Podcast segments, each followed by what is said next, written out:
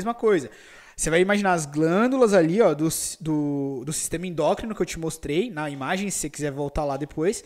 Você vai imaginar aquelas glândulas produzindo, um, digamos que, óleos de outra cor, né? Uma, uma quantidade de óleo de outra cor, por exemplo, vermelha. Vermelha não, porque o sangue já é vermelho. Você vai imaginar o sangue como vermelho. Então, vou imaginar, sei lá, roxo, tá? E aí você vai imaginar esse óleo roxo sendo transportado através de caninhos e caindo na corrente sanguínea. Beleza?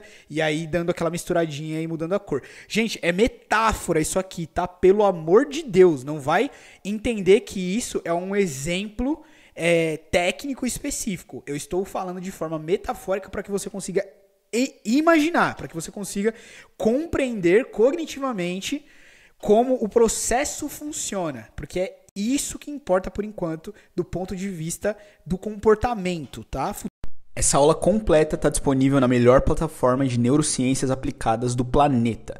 Se você quiser conhecer, acesse o site matosacademy.com ou me segue no Instagram, arroba Te vejo lá.